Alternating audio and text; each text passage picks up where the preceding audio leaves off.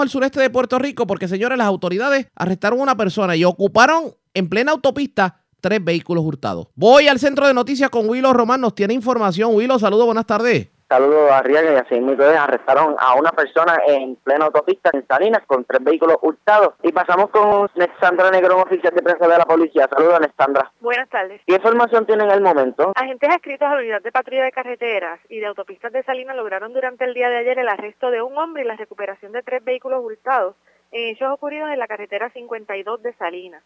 Según se informa, mientras los agentes llevaban a cabo un plan preventivo en el área, lograron la recuperación del vehículo Kia Soul color gris del año 2016, hurtado en San Juan, el vehículo Kia Río color blanco del año 2019, hurtado en Bayamón, y el vehículo Kia Soul color rojo hurtado en Bayamón.